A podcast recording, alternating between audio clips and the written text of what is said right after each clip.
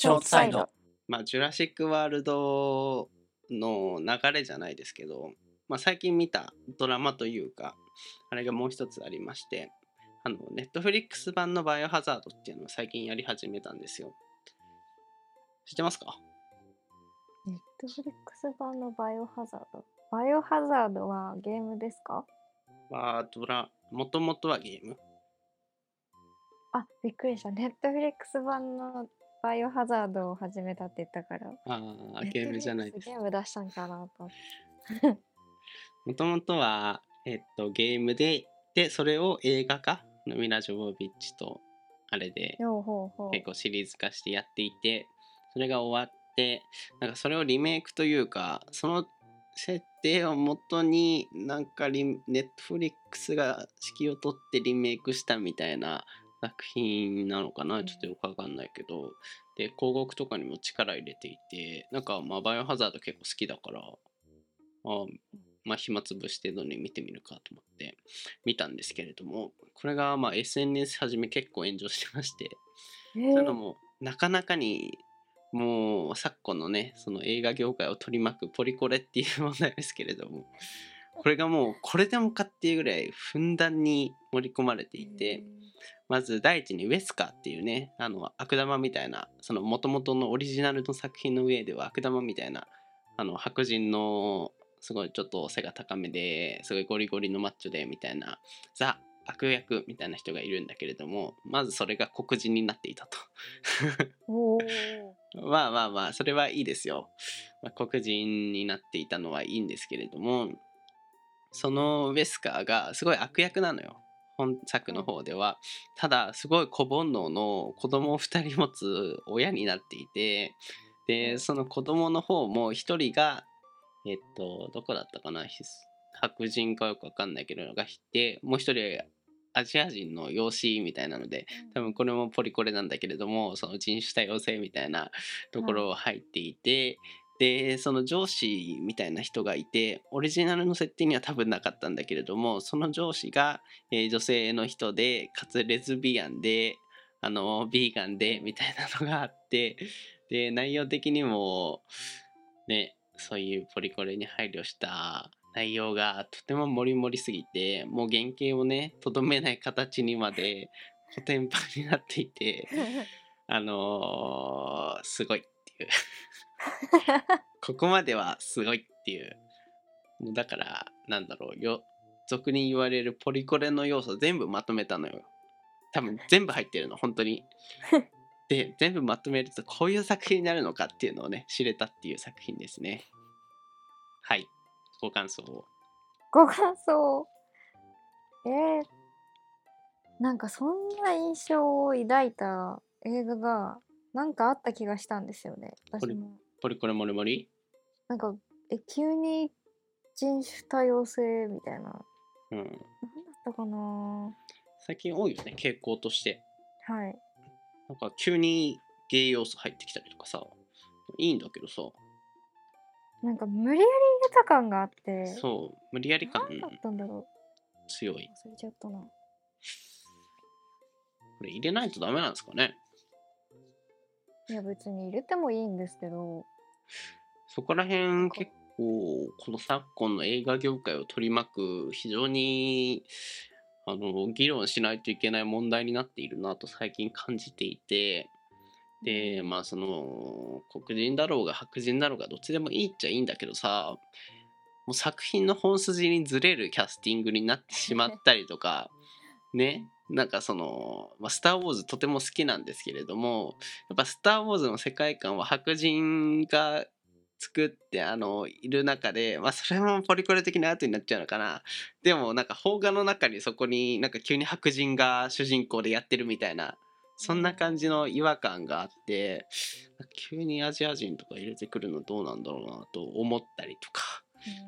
ね急にそのゲイ要素を入れてきてなんかポリコレなんですかわかんないですけどを入れてきてね話の本筋からちょっとずれるみたいな展開の映画が最近多くてちょっと楽しくないなっていうね。あ楽しくないっていうちょっとあれか。こいつはって言われちゃう。そうなんですよ。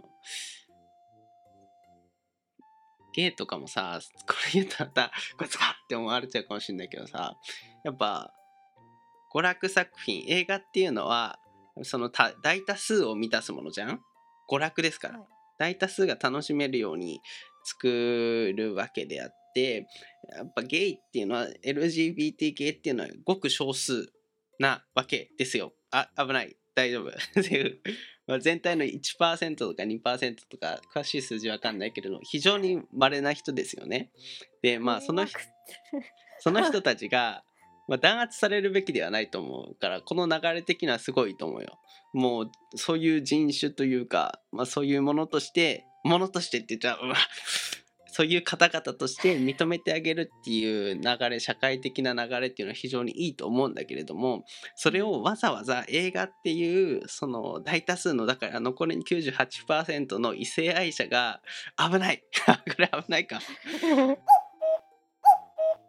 さっきから踏み抜いてばっかりですね。が占めるものに無理やりその残り2%の要素を入れることによるとやっぱその残りの98%のいや僕がってわけじゃないですよ。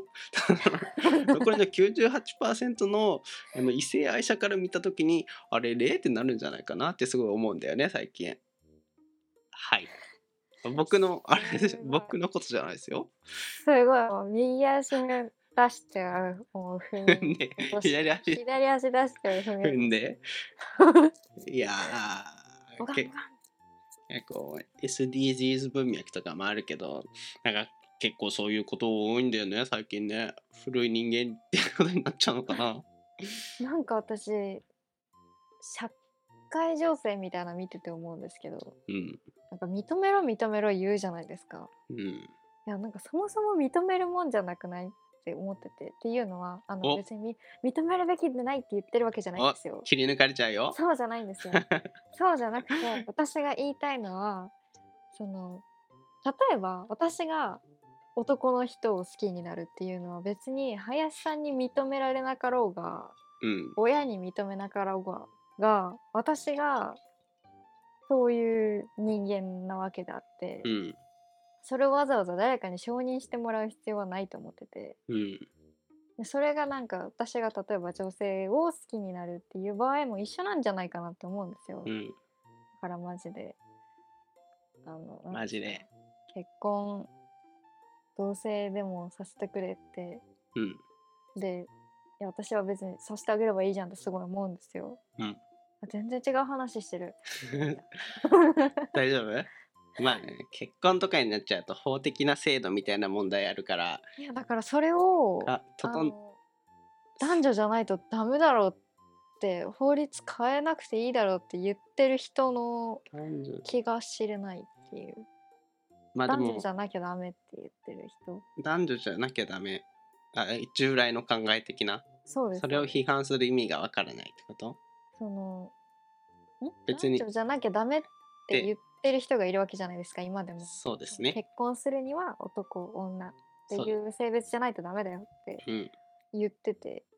あなたにその人のその好きっていう気持ちを否定するあれはないし、そうですね。政治家の方々ですかね。はい、まあうん。だから認めない権利もないんじゃないかって思うんですよね。うん。そうですねごめんなさい。なんか今いやいやいや。ポリコレの話からそうなっちゃった。まあ一種のポリコレではあるんじゃない？うん、だから日本の司法制度においてはまだに男女っていう、えーその何区切りというかが決まっているからそれを男女男ん？男子男子男性男性みたいな認めてもなんか弊害あるのかね？それ認めることによって。だからね国益に反するみたいなネガティブな要素あるなら反対する意味もうん。わかるんだけれどもペーパー上でねうん。OK にするだけだったらうん。別にそんな反対する理由もあんのかなと思ったりするんだけれどもやっぱ認められてないっていうことはなんかあんのかな？わかんないけど。いやむしろ私は国が栄えると思ってるんですけどそれを認めること認めるっていうのもおかしいなってずっと思ってるんですけど。うん。うんなんかそのダメっていうのをなくすことによって栄える。栄える。というのはどういう点で？えっ、と今同性同士で結婚できないから同性同士のカップルがうん。同性、両方とも親ですっていう感じで子供を持つことできないんですよ。うん。まずそこ。うん。あの認めることで親権をはいお互いの人にこの2人の子ですよみたいな、はい。行政上のあれがしっかりできる。養子とか取りやすくなるわけじゃない。取り取れるカップルが増えるわけじゃないですか。そうですね。そうするとこうなんか悲しい思いをする子供も減るしうん。なんか私たち自分たちの子供ができるならって言って子供を作る人もきっといると思うんですよ。うん。なんかおかしいか。まあそうか。そうなんですよ。両方とも親権持てるわけなんで。そうですね。まあ里子側の そのまたあれなのかな。そのゲイのカップルの方に広あー養子に取られて子供側のし意見的なところはみたいな。なんでうちのお父さんとお母さんは みたいな。あー。ジェンダーローちょっともう危ないちょっと一歩間違えると炎上しそうだ。どこで見たんだか忘れたんですけどもし女性同士のカップルの子供になったら普通だったら1人しかいないお母さんが自分には2人いるわけじゃないですか。うん。人の場合うん。めっちゃいいやんと思うんですけど。そうですおね父さんの場合もしっかり。って思う人もいるし 思わない人もいるかもしれないしっていうのがやっぱ政治の難しいところなのかな。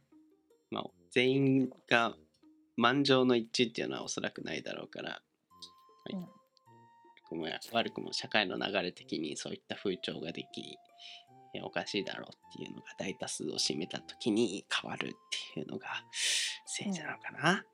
難しいですけど非常に難しいですけど バイオハザードが政治の話に。いやーまあどっちかというと僕もそっち派であーどっちかというとっていうことでもないけど、逆にもうほんと好きにしたらいいと思うのよ。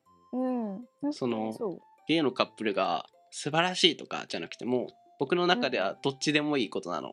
あそうですかうんみたいな。私は男性と女性、ん異性が好きです。あそうですかうんみたいな。同じ流れで私はゲイが好きです。あそうですかみたいな。だから別にそれをさ、うんなん神聖化っていうかして映画の中にに無理やり入れ込む必要ないと思っていてまああってもいいよ。全然あってもいいけど、まあ、そういう目線で考えた時に、まあ、シンプルにその娯楽作品っていう大多数の、えー人を楽しませるっていう要素に入った時にその少数派のを入れるっていうことはそのロジックで言った時にそのだから2%の方だよね。それを娯楽 ああ まあそういうことですよ。伝わりますか？大変ですね大変ですね。あの編集がそうですね。まあ載せますけれど。その いやーえ？そんなおかしいこと言ってますか今？なんかその大衆作難しいですよね大衆作品にごく少数派のトピックを入れるっていうのはだからもう元から元からその少数派向けの映画ですっていうのであのパッケージを作ってそれを上映するっていうのは非常にいいと思うよなただ興行とかは少なくなるかもしれないですよ。それはもともとの母数が少ないからね。うん。ただそれを通常のその大多数向けの映画の中に入れ込んで その少数の方を対象にした内容を入れてしまうと残りのその98%ぐらいのあの方々はおやおやって思ってしまうのは当然なんじゃないかなっていうね僕の意見ですね。どうですか？今聞いてて思ったんですけど、うん。別に誰になんか今までそのまあ大体異性同士の恋愛みたいなうん。話になってたかと思うんですけど、うん。今まで過去にこれまでにできてきた映画がうん。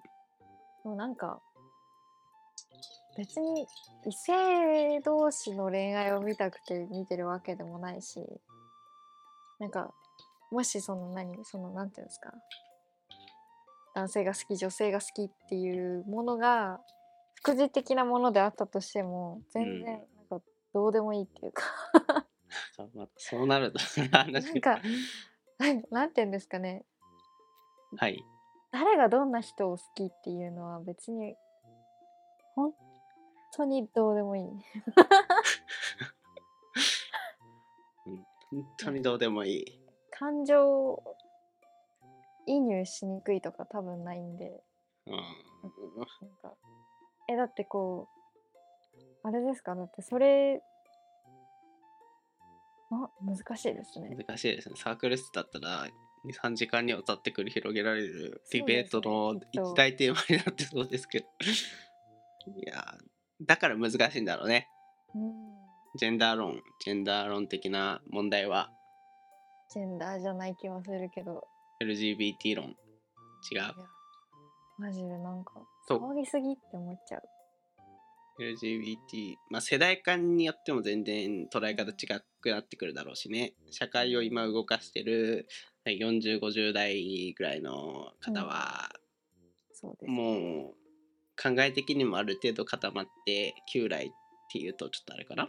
固まってきてしまっているだろうし、そこを変えるっていうのはその認識をいきなり変えるっていうのはまた難しいんだろうなっていうのは想像に難くないけれども。っていういろいろな問題がやっぱあるんだろうね。うん。うん。とは思ったわ。